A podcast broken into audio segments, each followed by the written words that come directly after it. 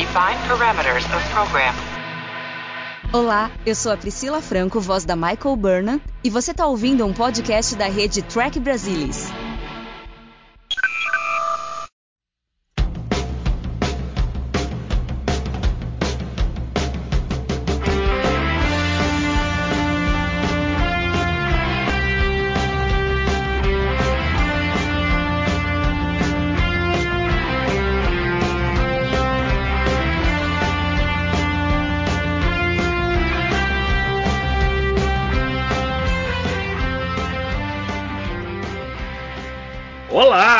Sejam muito bem-vindos. Eu sou Fernando Odo Rodrigues e este é o Balde do Odo, o podcast que mergulha em todos os episódios de Deep Space Nine. E hoje nós vamos falar sobre o episódio 17, Dramatis Personae. Aqui comigo para conversar sobre esse episódio está aqui Luiz Castanheira. Boa noite, pessoal. Um prazer estar aqui novamente. Mariana Gamberger. Olá, pessoal. Muito bom estar aqui falando sobre esse episódio. E meu querido amigo Alexandre Bertolucci. Olá a todos. Prazer estar aqui novamente com vocês. E nesse episódio, a gente vê que todo mundo surta, exceto o Odo que salva o dia. E isso foi o episódio. Obrigado, Castanho. Obrigado, Mário. Obrigado, Alê. É, esse é o fim do balde do. Pera, o que, que é, produção? Ah, tem que falar mais? Tá bom. Ah, vamos lá, gente. É um episódio, pode ser divertido, pode ser interessante, mas a única coisa que ele se presta é mostrar que o Odo realmente se preocupa com justiça. Mas a Mari acho que tem algo diferente para falar. Mari? Eu gosto bastante desse episódio. Eu acho super interessante quando os atores têm que alterar, né, o personagem que a gente tá acostumado e por algum motivo ter que fazer diferente. Eu sei que esse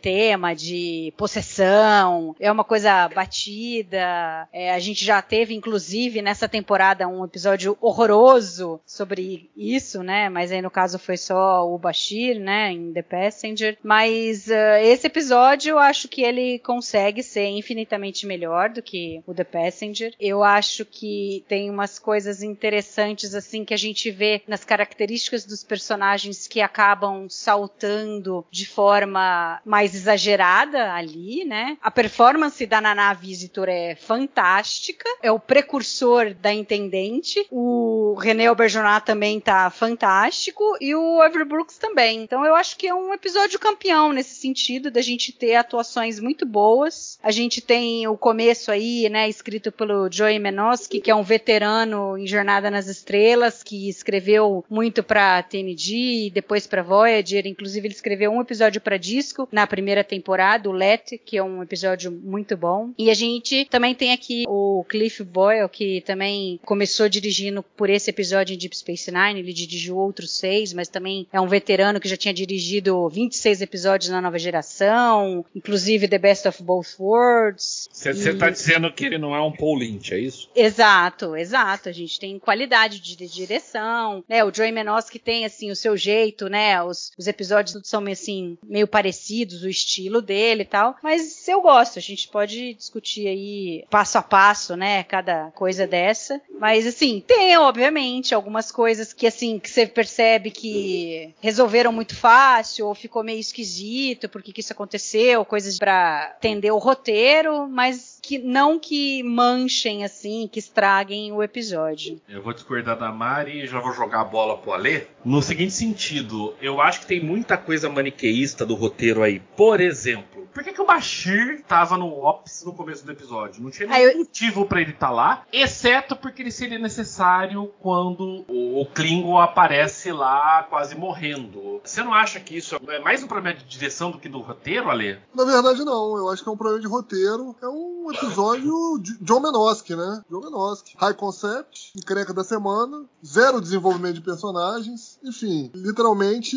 é o resumo né, da Bíblia dele. É, para quem gosta, obviamente, é um episódio ok. Pra quem gosta desse tipo de premissa, vamos dizer assim. Mas, ah, enfim, vo- a- Mari conseguiu tirar ainda, extrair alguma coisa de interessante aí pra falar sobre o episódio. Eu, infelizmente, não compartilho do mesmo entusiasmo. Eu não gosto de high concept, nunca gostei. Se, eu- se gostasse, talvez minha série predileta seria Star Trek Voyager.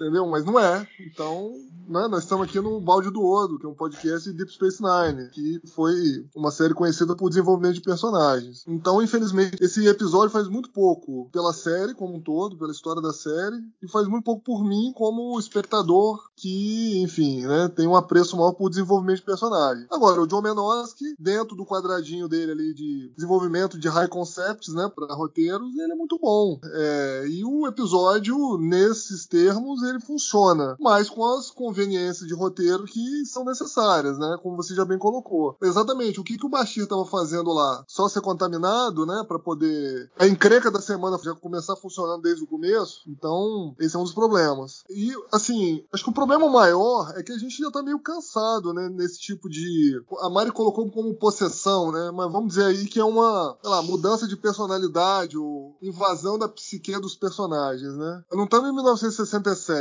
né, onde teve lá o episódio da série clássica, o The Side of Paradise, né, que, o, enfim, o Spock fica feliz no episódio, né, muda a personalidade dele. Nós estamos, a gente já estava em 1993, né, então o tema já estava um pouco batido. Enfim, eu quero crer que a greve de roteiristas lá de 93 impactou fortemente aí o desenvolvimento de roteiros, né? Esse tipo de tema que foi utilizado para o episódio já estava muito batido, né? Muito manjado. É, assim, acho que vale pelas interpretações tá? Eu concordo aí com a Mari nesse ponto, embora eu acho que a ordem seja um pouco diferente. Eu gostei muito mesmo da atuação do René, o Bejonar, depois do Avery Brooks e depois da Navis. De forma geral, eu acho, as atuações estavam boas. Para mim, sempre quem fica um pouco abaixo é a Terry Farrell, né? De fato, concretizando que ela era a track baby mesmo da série, né? Colocaram ela ali, enfim, pra você fazer parte do cenário ali, bonito tal, mas infelizmente trazia muito pouco. É, então, de forma geral, eu acho que o Fernando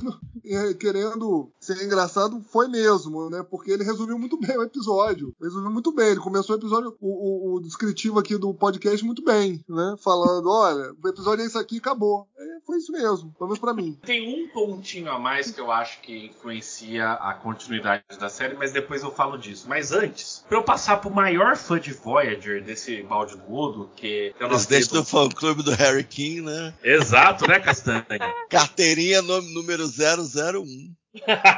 Joey Menosky foi produtor em 48 episódios de Voyager, coprodutor executivo em outros 26 episódios de Voyager e supervisor eh, de produção em 25 episódios. Ele estava na série de cabo a rabo, quase. Né? Ele estava até 2000 na série. E em Deep Space Nine, ele escreveu só um episódio, que é esse que nós estamos discutindo. Ele fez o teleplay de outro episódio fantástico, que é o, o Rivals. E, e só só deu a história para Distant Voices e Times Orphan. Então, Castanha, que você acha dessa contribuição? O único crédito de roteiro 100% atribuído a Joey Menosky em Deep Space Nine. É, o, o Joe Menosky não tem o perfil de Deep Space Nine, né? Ele tem esse tipo de high concepts. É... Geralmente, quando ele escreve sozinho, pelo menos nessa fase aí, ele estava muito preocupado com comunicação e eram coisas assim muito vagas, difícil de fazer dramaturgia sobre. Uma clara exceção aí seria o da Amok. É um episódio bem sucedido, considerado um clássico da TNG, mas eu não sei até que ponto ele foi reescrito também. Então teria que pegar a Bíblia, é, manual de referência da TNG para mergulhar mais a fundo nisso. Mas eu lembro, se eu não me engano, num certo período aí, final da TNG, começo de Voyager, ele meio que passou uns anos sabáticos na Europa e ele mandava roteiro meio de pelo correio. Você tá sendo injusto. O Joey Menosky é só o único roteirista acreditado por aquele fantástico episódio chamado Masks da nova geração. Então, Fernando, esse crédito é, é falho, esse crédito não é, não é real. Eu tô falando, ele estava na Europa mandando coisas para jornada e eventualmente produzido. O Masks é um exemplo que ninguém entendeu nada do que ele mandou e ficou a desgraça que foi.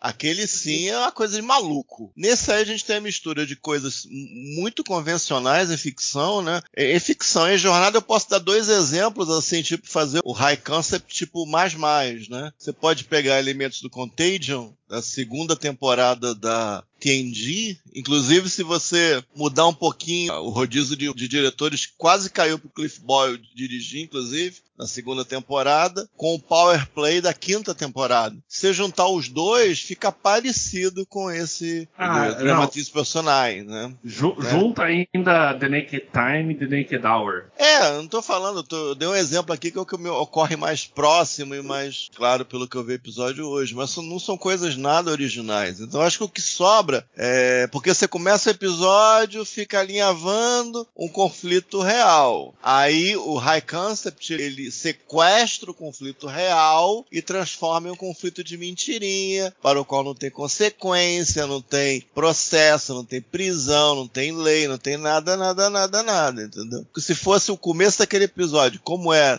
e fazer uma história do conflito real entre a Kira e o Cisco, pudesse ser um episódio legal, ali engatilhando aí pro final de temporada, mais animadinho. Mas não foi o caso, foi meio naquela covardia do High Concepts e fica aquela coisa. O que falta, assim, eu, vou conceder o seguinte: existe um, um cuidado de tentar fazer as coisas graduais. Será que é? Será que não é? Tentar fazer isso. Mas ao ponto que chega no final do no clímax, digamos, do episódio, a Technobubble eh, domina de uma forma tão violenta que chega até me violentar. Eu assisti o episódio hoje, eu me senti violentado devido à tecnobaboseira. E quando o negócio, o vácuo, aí o negócio foi voando, ele segurando, segurando o negócio robusto, segurando nas caixas, só o Odo que tá aí esperto segurando, Exato, só o outro. Todo segurou mundo no- entrou em container. É, eu achei tão estranho aquilo. Só pra encerrar, pra não ficar chato, tem uma menção de uma coisa que tem continuidade. Que é no começo do episódio, que eu não lembrava de jeito nenhum que existia isso, que o O'Brien fala que a Keiko tá em, Uhum. em, Ba- em Bajor, tá com uma, uma criançada lá visitando. Aí eu fico imaginando, será que foi lá que a Vera Queen soube de Uhum. alguma coisa e, e que teve a ideia de ir à estação fazer aquele showzinho lá? Aí fica a ideia de continuidade. No mais, eu extraio mais boas atuações de alguns dos regulares, mas é um negocinho que melhor, muito melhor do que muitas coisas que nós fizemos aí na primeira temporada, mais, mais complicado, especialmente o final com o Tecnobubble. Eu concordo, assim, com o que vocês estão falando. Eu só discordo no seguinte ponto, aí eu já vou jogar a bola de volta pra Mari. Eu acho que existe uma diferença entre, olha, o Avery Brooks, a Nana Vistor fizeram grandes atuações no episódio. O problema é que as grandes atuações não eram sobre os personagens deles, eram coisas diferentes do- dos personagens deles. Mas eu acho que tem uma outra coisa de continuidade, o Castanha e a Mari vai comentar agora, que é o seguinte: é a primeira vez que a gente vê o Cisco como um engenheiro, como um construtor, né? Ele surta, ele faz o que? Ele projeta um relógio. E a gente tá falando do cara que depois a gente descobre que projetou a Defiant. Eu acho que isso dá uma continuidade legal. O que, que você acha, Mari? Não, com certeza. E aí pra frente também tem outros exemplos, né? Ele e o Jake construíram aquela nave solar bajoriana e aí eles viajam e chegam até Cardássia, né? É Explorers, né? Isso, Então, Explorers. então acho que é, é bacana esse lado do Cisco aflorar. Agora, é interessante que o Joey Menosky nem tinha pensado nisso, né? Ele fala que o motivo dele estar construindo um relógio, ele se inspirou num monarca do Império Romano Germânico lá de 1550, Rodolfo II, que era o imperador da Áustria, Hungria, Croácia, e o cara era super excêntrico, gostava de anões e sei lá mais o que, e aí ele comparou e fez o cisco nessa tomada, Ah. né? Mas assim, é, é engraçado de onde o cara tirou, né? Você só fica sabendo se você lê o cara da entrevista e fala, né? Senão a gente nem fica sabendo. O que eu acho curioso nesse episódio é um high concept e tal, mas por que, que a porcaria da energia eh, só afeta o pessoal do comando? Eh, uma estratégia de tomada de poder seria mais efetiva se afetasse todo mundo. A gente até vê que o Odo é imune a isso, né? A gente vê fisicamente que o Odo é imune a isso. Mas e todo o restante da bajorada que tá lá e outros. Ele chegou e entrou na mente de quem tava no Ops ali, na região ali só. Mas eu posso Não, fazer não uma afetou a pergunta? estação inteira. O que, que vocês entenderam dessa matriz telepática? Ela é um registro histórico ou vocês acharam que era tipo um vírus para tomar controle de alguma coisa? Tipo assim, se for um registro histórico, vai tentar encaixar com quem for mais compatível, vai tentar é, reviver o que já aconteceu. Eu vocês acho que é entenderam aí. assim? Vocês Não. entenderam assim também Eu ou acho não? que é por aí, Não, só ver o nome não. do episódio, né? Dramatis É, Persona. eu acho que é uma pista. Literalmente é personagens de drama. Então são personagens de uma peça de teatro tal. Então é isso daí. É, É o isso. que parece, né? Pelo menos pra Eu mim não- foi o que pareceu. Eu não penso assim. Se fosse um registro histórico, a gente teria alguma coisa mais puxando para The Inner Light. Eu acho que isso era de alguma forma um vírus, alguma coisa. Vírus não, porque é energia, né? Mas é alguma coisa que uma das partes daquela luta pelo poder, que é o o título em português, daquela raça alienígena criou para conseguir perpetuar a luta e conseguir ganhar o poder. Por isso que eles conseguem infectar outras espécies que começam a reproduzir o mesmo comportamento. Note, se fosse um registro histórico, eles estariam preocupados com o planeta original deles, de voltar pro planeta deles, entendeu? De conquistar aquilo que eles queriam no passado. Não é o que acontece nem na nave Klingon e nem em Deep Space Nine. É simplesmente personagens lutando entre si. Eu interpretei dessa forma. Ale, o que você interpretou aí? É um bom ponto que o Castanha levantou. Olha, eu acho que o episódio deixou a desejar exatamente na tentativa de explicar o que poderia ser isso, porque ele deu margem exatamente pra gente é, confabular aqui, elocubrar o que poderia ser. Eu vou mais na linha do Fernando, embora eu não concorde totalmente com o que ele disse. Eu acho que, de fato, sei lá, pode ser um vírus mesmo. Mas assim, não, não dá muita explicação, né? É, a gente tem ampassando ali alguns detalhes, ali de acordo com o diário lá do Klingon, mas não, não fica muito claro exatamente o que, que é. Só que é uma força que se apodera ali dos personagens, eminentemente os personagens principais, e que ali o conflito é gerado, né? A gente tem ali na primeira cena ali o conflito sendo é, é, introduzido, né? Que ali a Kira discorda ali do Cisco e tal, e ali é o, vamos dizer assim, né? A incubadora pro restante do drama que teoricamente tem no episódio. E que não tem, né? É encrenca da semana. Outra coisa é que o sistema imunológico Ferengi realmente é muito bom, né? Porque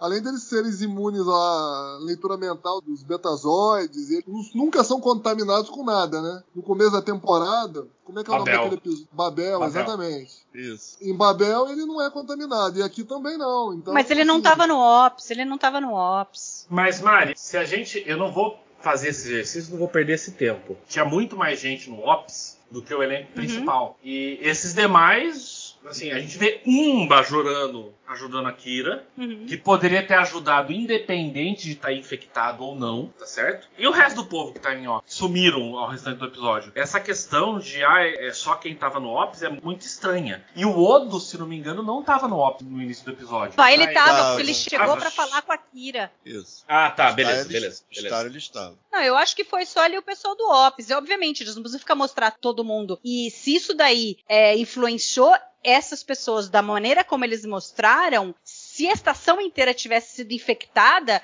teria sido uma guerra, uma, entendeu? O negócio explodir em cinco minutos. Então, Olha, um tem episódio como, bem mais entendeu? interessante. Ah, vamos lá, gente, pelo amor. Ah, vai ter uma luta pelo poder, a Kira tá lá articulando, não sei o quê. Os dois mais extremos ali é a Kira e o O'Brien, né? E de resto o Odo tá meio que imune, o Bashir tá de estrategista lá, mas não se mete. A Dax surta e o Cisco surta também. E é muito, se vocês pararem pra pensar, os dois únicos personagens que realmente estão lutando pelo poder é a Kira e o O'Brien. Você concorda, Castanha? Que é bastante curioso, né? Parece uma falta de simetria, né? Eu nem acho o O'Brien, não sei, o maior representante da, da frota da federação, não sei. A Kira tudo bem, mas o O'Brien não sei. Não sei se a escolha foi a melhor possível. Tem mais Não, mas eu, a, minha, a minha teoria em relação a isso aí é que o vírus ou a entidade, ou seja lá o que quer que seja, que infectou lá o pessoal de operações, ele exacerbou algumas características específicas de cada um, entendeu? Então, no caso da Kira,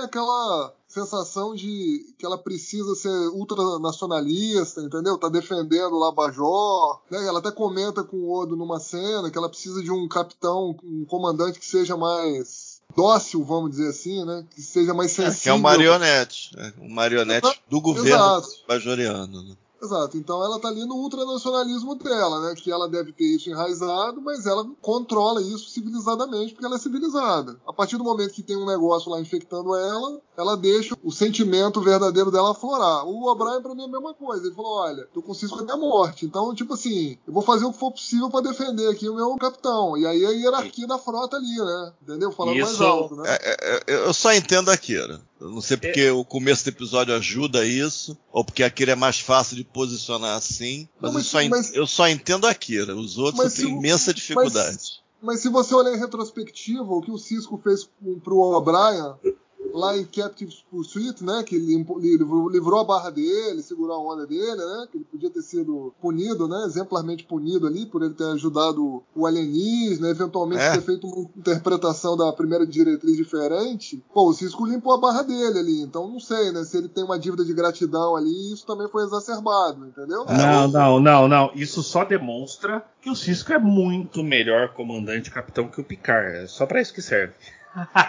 Não, mas olha só. E o Cisco? O Cisco tem aquela coisa da diplomacia, né? Que ele deixou na mão do quarto uma vez. E qual foi a outra coisa da diplomacia que ele deixou na mão do outro também? Ele, deixou, deixou na mão Bashir. do Bashir, né? Pra do cuidar Bashir. dos embaixadores. Foi do Bashir, né? Isso, Então ele tem essa coisa, deixa. Mas sei lá, gente. Não, e tem a coisa aí do começo. Já... Tem a coisa do começo ah... de que o Cisco não queria estar ali. Tinha isso também. Claro é, que é, aos poucos é, a, a, situação foi conquistando, né? Ele foi gostando de estar ali, ele percebeu quanta coisa boa ele pode fazer para trazer Bajor para a federação tal, mas no início não. Então eh, pegou isso daí dele, né? E eu acho que da Kira também, eu acho que tem uma coisa legal, vocês vão discordar, mas enfim, que eu gosto que no final ela ficou com vergonha do que aconteceu. I know that none of us was really responsible for our actions, but I feel I owe you an apology. For attempted mutiny. Well, Yes. I think we'll let it go. This time. Porque essa Kira que apareceu agora, por conta desses alienígenas, sei lá do que aconteceu, era uma Kira que a gente poderia pensar que poderia muito bem ter acontecido logo no começo, quando ela não acreditava na federação, quando ela não conhecia o Cisco. E ao longo da temporada, ela vem crescendo essa confiança nela no Cisco, a amizade deles, o saber trabalhar junto, tal. E aí, de repente, ela faz isso daí e ela fica com vergonha do que ela fez, porque não era algo que ela queria, não era mais ela, né? Ela estava procurando outra coisa, ela estava procurando um consenso com a federação, né? E aí a gente vê isso no último episódio. Isso vai ser muito forte e ainda mais não. lá no início da segunda temporada. Então eu acho que é uma continuidade, apesar do que ela fez é, zerar, né? Não era ela que estava fazendo aquilo, não era ela que queria fazer um motim, mas tinha ali na raiz dela essa coisa de ser contra a federação, de que eles não deveriam estar tá ali. É, começa o episódio dela brava porque o Cisco não quer fazer a coisa do jeito dela, entendeu? Então eu, eu acho legal isso daí. Eu gostei dessa parte. Não, aquilo eu consigo entender a lógica que eles usaram. Os outros, a, a Dax meio que ficou, tomou uma, um, um, sei lá, um depressivo, alguma coisa assim fora da dosagem. O que o Cisco virou meio aquele tipo, aquele cara do, do Apocalipse Now, ficou lá dentro da se isolou, o O'Brien toma conta, vou aqui projetar os meus relógios. Sei Mas lá. a hora que precisa, o Cisco vai pro vamos ver, né? Porque ele várias é, vai vezes mesmo. ali, a hora que o O'Brien chega para ele e fala assim: não, porque a Kira pode tentar ma matar você, tal lá, me dá um phaser que eu vou agora me dá um phaser, me dá um phaser. Ele, não, não, não, calma, tal. E ele, né, o O'Brien acalma o Cisco tal. Porra, e a porrada que ele deu no Bajoriano, gente? Pelo amor de Deus. Ah, eu, eu ia perguntar para vocês uma coisa. Vocês não acharam estranho a Kira jogar o Quark na parede? Aquilo ali computa direito para vocês? Ah, eu achei o ótimo. O Quark é tão leve assim? Ah, nesse sentido. Não, nesse sentido não computa, não. A cena em si, vamos lá, em termos de construção de personagem, ainda que seja mínimo nisso, a Kira não suporta o Quark.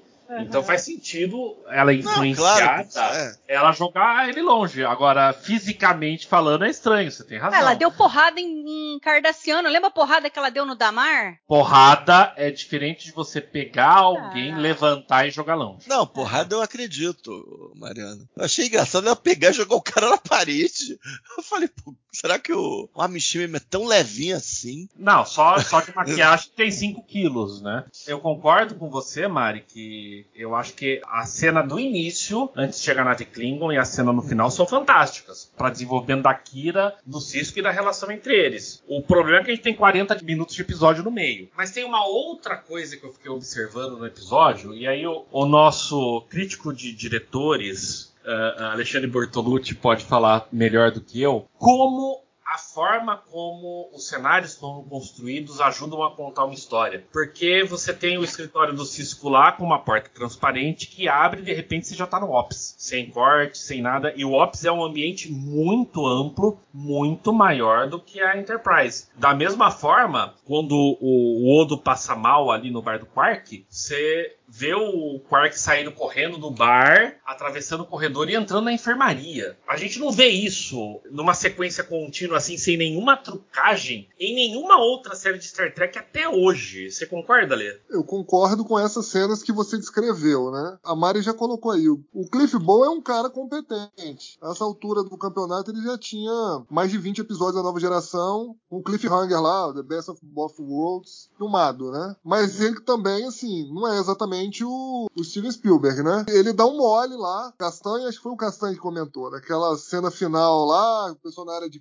carga, segurando aquelas caixas lá, muito mequetrefe. É, aquela cena podia ter sido melhor filmada, até porque tem um erro grotesco ali, que é o comunicador do Cisco, né? O Cisco tira o comunicador, ele e o O'Brien nos corredores ali, e deixa o comunicador para trás, né? Isso é até comentado, né? Ó, eles devem ter tirado os comunicadores e tal. E aparece em cena. E quando ele tá segurando, o Cisco tá segurando uma daquelas caixas lá, aparece o comunicador novamente. Quer dizer, aquilo ali foi uma refilmagem e o continuista ali, o diretor deram mole e esqueceram, né? Então, se vocês tiverem curiosidade de, de rever essa cena, vocês vão perceber que tem esse erro. Segurar nas, nos caixotes é bem ruimzinho também, né? Segurar nos Então, caixotes. pois é. Cá entre nós. Isso aí me veio na hora lá, eu pensei, será que esses caixotes estão presos a vácuo, alguma coisa assim? O que, que tá acontecendo? Não, Por que, que. Não é possível, eles nem mexem, né? Ali, enfim. O, o outro segurou do, do Nossa. Soli lá, é. Então achei essa cena deveras estranha, viu, Fernando? Então, ele poderia ter ido melhor, né? Porque é aquilo que eu sempre falo. Tudo bem, tá escrito no roteiro que é isso, mas o cara tem que ter o senso crítico e falar, cara,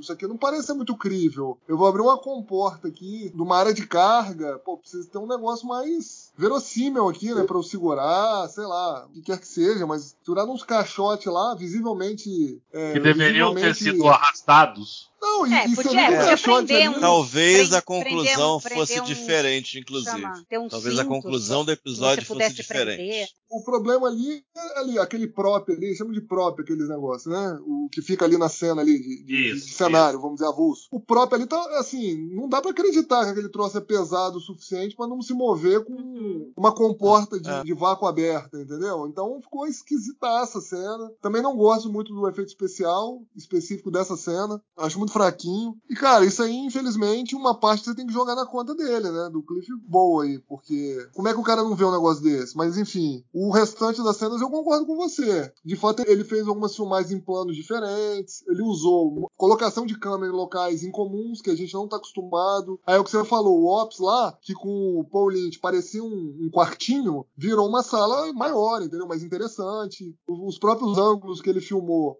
de dentro lá do escritório do Cisco e em outros locais da estação também são diferentes. Então, nisso ele ganha pontos. Agora, realmente não foi uma, uma direção perfeita. Longe disso. Como você disse, ele não é Spielberg, né, Ale? Só aproveitando aqui, hoje no grupo do Telegram do Trek Brasilis, você ainda não está acompanhando? Entre no grupo do Telegram do Trek Brasilis. Tem uma enquete sobre qual é a sua série favorita de Star Trek nesse exato instante, com 69 votos. Deep Space Nine em primeiro lugar, com o dobro de votos da série clássica, com o dobro de votos da nova geração e com o dobro de votos de Discovery. Apesar de episódios como o Dramatis Personae, né?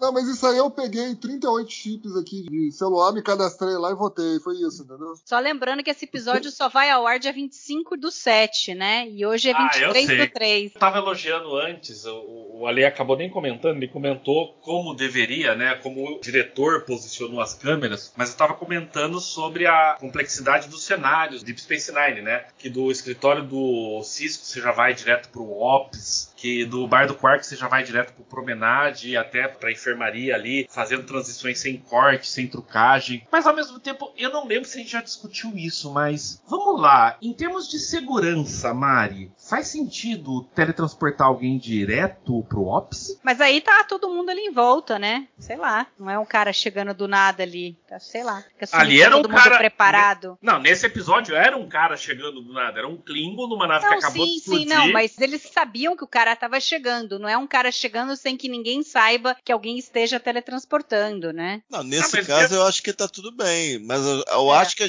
nós tivemos casos em que não estava. Eu acho que a questão é essa. Não, é, porque a caso, priori, a foi uma priori deveria passou, ser um lugar né? Travado para teletransporte, né? Ninguém deveria poder teletransportar para dentro e para fora do Ops, a não ser com alguma autorização especial, sei lá, do Odo, do Cisco, da Kira, né? Mas ainda assim, vamos lembrar, o. Tosk foi transportado direto pro Ops também. Aqui Eu a gente uma- até pode eu- racionalizar que era um Klingon Não, o Tosk entrou na aliado. nave. O Tosk entrou com a nave. Ah, é, é, o O'Brien acha ele na nave. Você tem razão, você tem razão. É que eu acho que teve um Então- caso é que foi transportado e entrou com o vírus. É isso que você tá falando? Teve esse caso? O É o do The. Forsaken, né? Mas é o vírus que eles fazem o download do vírus não, do programa de computador daquela Deram sonda pra dentro do computador. Mas aí Não, não, faz a gente- diferença se era no Ops ou não. Foi pra dentro do computador Porque da estação, que é único, Não, né? eu tô perguntando O vírus por do causa Babel de- estava dentro da estação já. Castanha, Ah. eu tô perguntando por causa Fala. desse episódio específico que eles transportam um Klingon lá e o Klingon infecta o povo, entendeu? Então, ok, não Eu é. tenho uma não- teoria. Diga lá, Tem uma teoria em relação a isso. A minha teoria é a seguinte: nós estamos numa estação cardassiana, foi feito pelos cardassianos para ser usado como posto de mineração. Então, eu estou entendendo que, pela hierarquia cardassiana, os caras usavam lá, sei lá, vai, transportar lá os escravos bajorianos para trabalhar, os caras vão tudo entulhado lá num- numa nave, num container, e chegam como se fosse um caminhão lá, um, um vagão lá, e eles são, vamos dizer assim, né? Eles são transportados via transporte comum. E que os teletransportes, teoricamente, seriam usados ali só pela parte é, de comando ali da hierarquia cardassiana, entendeu? Soldados em si, entendeu? Como aí depois a estação foi abandonada, foi consertada lá pela federação, não dava para mudar o layout, né? Então, acho que é por isso, entendeu? Entendo, racionalizo que seja por isso. A racionalização dentro do universo sua tá perfeita. Eu tô pensando em termos dos designers de produção quando pensaram nisso, entendeu? Um dos designers de produção, inclusive, lá do Promenade e de, né, dos cenários internos de Deep Space Nine, foi inclusive o cara que fez o relógio que o Cisco montou nesse episódio, o Ricardo Delgado, né? Aliás, Eu- eu relógio que- lindo. Eu acho assim, é, eles sempre tentaram trazer um certo quê de veracidade, né, nos cenários que eles produziam. Inclusive na época Deep Space Nine era o maior cenário fixo, Fixo, é. exatamente.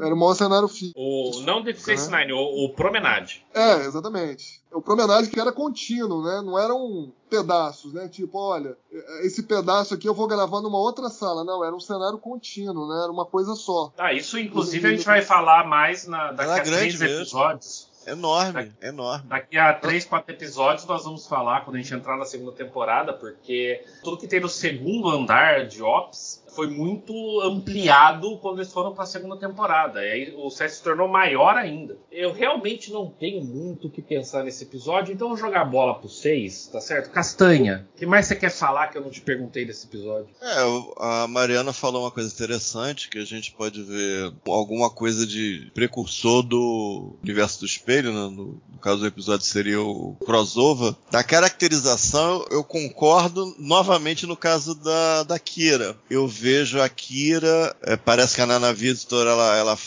mais de uma vez ela falou que ela, é, o, o jeitão dela é mais um jeitão meio um pouquinho mais vamp, um pouquinho mais sensual, soltinho e tal. E ela se aproxima, o jeitão natural dela é mais como essa versão da Kira se aproximou do Odo, depois se aproximou da, da Jadzia. Então eu vejo um precursor. No caso do Cisco eu tenho um pouco de dificuldade, o, o Odo mais ainda, né? Porque o Odo não, não, tá muito claro se foi um precursor. O desse episódio extremamente equilibrado, o ele joga em cima do muro todo o tempo possível, vai ganhando tempo ali, de cá, entendeu? É até interessante o que ele faz, o que é escrito para ele fazer, dado todo o resto. O personagem do O'Brien, do, do Smiley, é um pouco é bastante diferente. Esse aqui, esse O'Brien dessa semana foi era mais um pouco mais virulento. O Smiley do universo do espelho era mais uh, inocente. É, eu tava pensando quando a Kira entrou para falar com o Odo, eu fiquei pensando, será que a Kira tá jogando que elas de algum modo ela sabe que o Odo tem uma quedinha por ela já. Mas aí eu fiquei pensando, na sequência ela faz basicamente o mesmo que eu já dizia, né? É. Aí eu falei, não, acho que uhum. não. Acho que, acho que vai... não, porque ela demora muito tempo para ela descobrir isso. Ela foi é. bem inocente.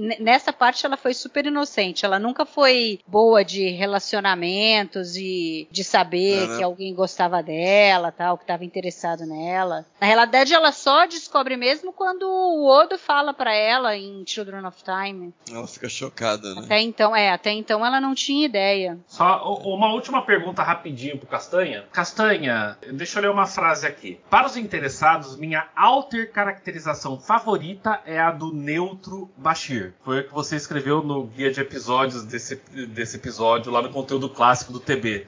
Continua sendo a sua favorita? Eu nem sei, nem sei o que você quer dizer mais, cara. Faz tanto tempo. Minha alter, cara, pra você ver como é que eu sou enrolado, né? Minha alter caracterização é do Neutro Bashir. Favorita é do Neutro Bashir. Cara, eu vi hoje o episódio, eu não sei nem o que pensar. Tell me, Odo, do you share my concern over this Valerian situation? Concern? I think you know what I mean. Why don't you tell me?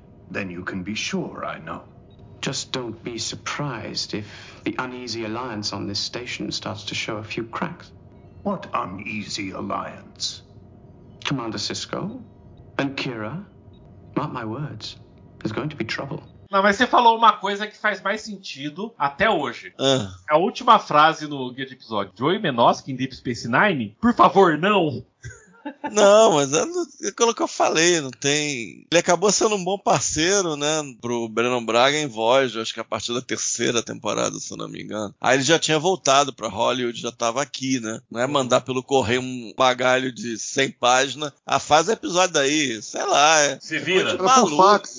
Mandar lá, fax. É, como é que eles aceitavam? É, é, porque é muito episódio, só pode ser isso. É muito episódio. O cara pegar um bacalho de 100 páginas, vou depurar aquilo ali pra fazer um episódio. É uma coisa de maluco. Isso é coisa de maluco. Mari, que mais você quer falar que eu ainda não comentei, que ninguém comentou ainda? Manda lá. Tem uma trivia boba, mas que é engraçado, que eu já tinha visto a Naná contando, mas eu não sabia que tinha acontecido nesse episódio, né? Não lembrava. Mas ela escorregou numa Sim. escada, caiu, bateu as costas, né? E aí ela queria continuar trabalhando tal, mas mandaram ela falar: não, você tem que ir pro hospital tal, né? E ela o, foi. O Rick Berman. O Rick o Berman. Rick Berman que mandou. Ela foi do jeito que ela tava né? E aí, a hora que ela chegou no hospital, os médicos foram acudir porque acharam que ela tinha quebrado o nariz.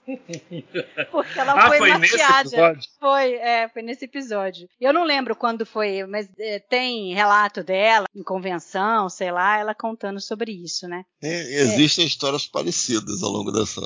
Uhum, não, sim, com certeza, sim. né? O povo saindo maquiado tal, deve, deve ser muito normal de acontecer. Outra coisa que eu gosto, eu gosto da interação do Quark com o Odo. É, no início, é, não, sempre eles têm cenas muito boas, né? E aí ele tem, acho que umas duas cenas deles, né? Uma delas no começo, quando o Odo vai conversar com ele, porque ele quer saber alguma coisa sobre os Klingons que eles já tiveram na estação antes de terem ido pro quadrante Gama e terem voltado, explodido a nave e tal. E aí ele começa a perguntar tal, e o Quark vai respondendo assim, mas uma hora ele percebe que o Odo tá muito interessado, né? E ele quer dar uma de esperto e sei lá, ele acha que é uma oportunidade vender informação, só que parece que ele não sabe com quem que ele tá lidando, né? E aí é interessante como, assim, é o abuso de poder total do Odo ali, né? Eu acho isso muito peculiar.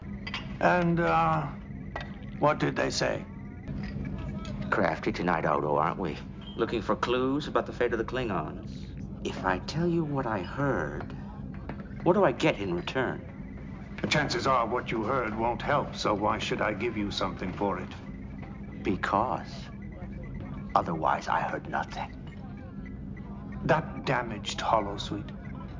Work Crew 7 is probably doing the repairs, am I right? Uh huh. Well, it looks as though I might have to put in a priority request for Work Crew 7. The bulkheads in security could use a little shoring up. They said they'd be coming back through the wormhole something that would make the enemies of the Klingon Empire tremble.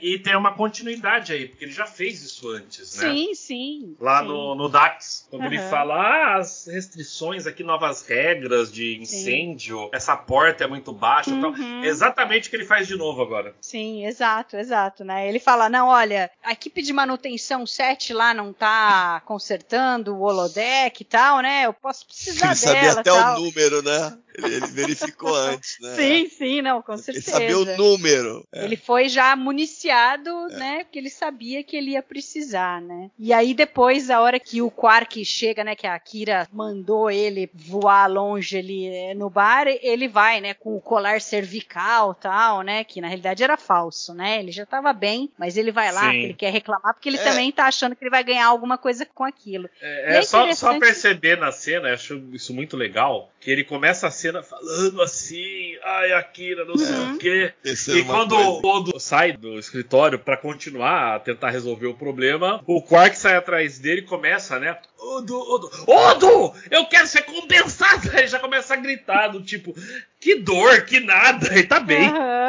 Não, então, mas aí é interessante que o Odo começa a falar com ele, não falar, me, me conta mais, né? Porque o Odo, ao longo do episódio, ele foi juntando as pecinhas, foi vendo que tinham coisas estranhas acontecendo, né? E aí, a hora que ele fala o que a Kira fez, ele, ele fala, não, ele quer saber mais ali, né? E aí ele fica devagar. É, é interessante como, apesar do Quark ser quem ele é, e o Odo sempre tá querendo ficar de olho nele, manter o Quark na linha, é interessante que, por outro lado, meio que o Quark ele virou com, com quem ele tá meio que. Embora ele não esteja dialogando, é com quem ele tá conversando ali pra tentar entender o que tá acontecendo. Então ele fica falando pro Quark, mas como se- falando pra ele mesmo, né? Não, mas você não percebeu que tá todo mundo estranho tal? Eu acho que tem alguma coisa estranha. Então, eu, eu gosto dessa cena. Eu acho ela interessante. é, o René com o Armin, sempre que eles estão atuando na cena ali, num, no mano a mano, é muito boa. Não precisa de muito para fazer a cena deles funcionar. E, e além disso, voltando ao, ao colar cervical, ele não parece um adereço, um prop, né? De jornada, parece uma coisa assim de prateleira. É, é bem fraquinho, muito fraquinho o prop. É, é- é Mas- um- mas a gente de nota- gesso- algo de gesso que eles pintaram de tinta prateada. Não, E a parece um colar nota- cervical mesmo, que daí eles só puseram, é, puseram uma coisa por cima pra parecer mais high-tech, assim. É, entendeu? coisa de prateleira mesmo. Plástico, Mas né? assim que ele chega ali, no contexto de Star Trek, seria uma. Se ele tivesse machucado, seria uma coisa trivial de resolver em Star Trek. Em 30 segundos o Bashir resolveria. Sim, sim. Aí,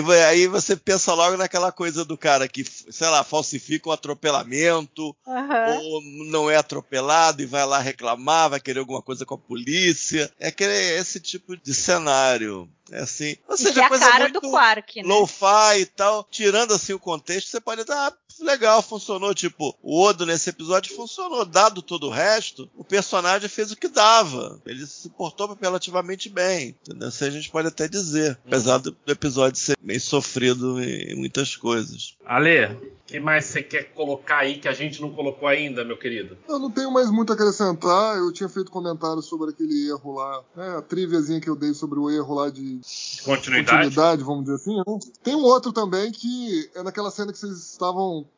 é, comentando aí, se a Kira era forte o suficiente para jogar o Quark na parede ou não. Se vocês perceberem também, ela naquela cena com a Dax, ela tá com aquele brinco bajoriano dela, né? Mas quando ela pega o Quark e joga na parede, ela já tá sem. Então também teve um, um errinho aí de continuidade também nessa cena. E de forma geral, assim, é um episódio esquecível, né? Se você tivesse colocado esse episódio lá em Voyager, talvez ele tivesse um desfecho melhor, né? Entendeu? Não, acho É. o impacto melhor. É, de certa maneira, já como eu, eu juntei, de certa maneira ele já foi feito. As duas metades dele foram feitas na TNG. Realmente a originalidade não é o forte da, da coisa. Como eu não assisti praticamente nada de TNG, então para mim não era algo batido e que já tinha sido feito em Jornada nas Estrelas. Então, assim, para mim valeu, entendeu? Eu acho que talvez um pouco disso tenha a ver com o fato de eu gostar do episódio, né?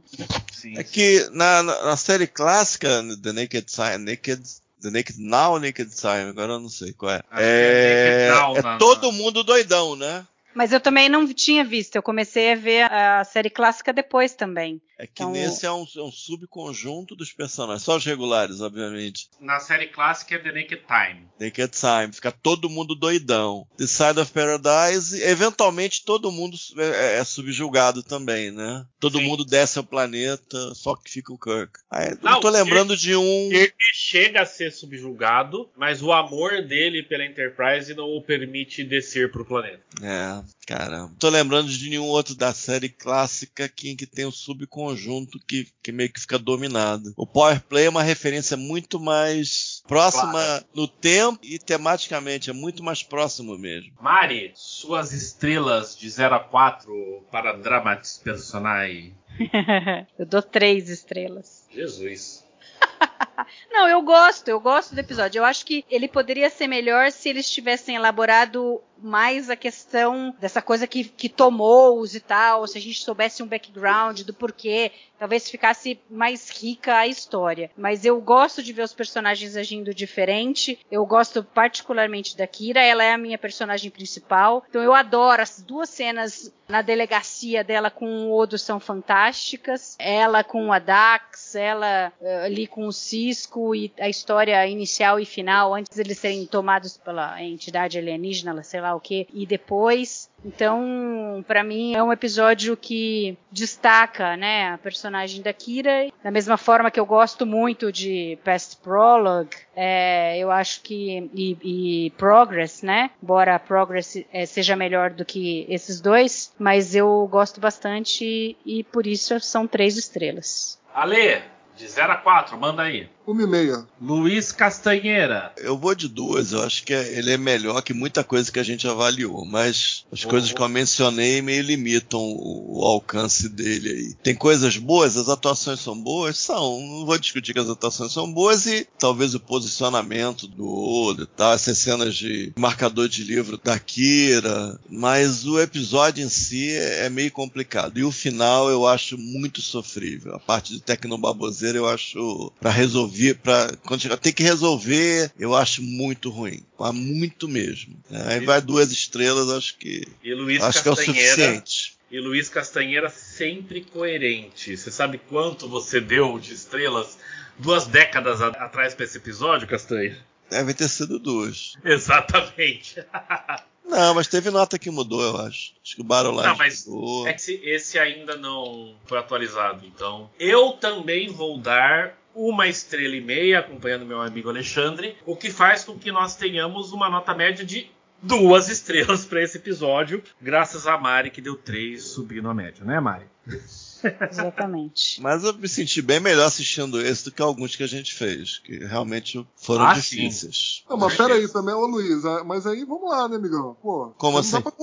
Ah, pô, você vai comparar esse aqui com a, o horroroso, terrível, horrível, Move Along Home, realmente não dá pra comparar, né? Ah, mas Move Along Home. A gente fez uns tipo The Passenger. É. é, Storyteller, a gente deu um. Esse episódio é muito melhor do que Storyteller. Por não, é não, muito melhor não, ele é melhor. Muito melhor, é melhor, É, um exagero, né? Muito melhor é um exagero.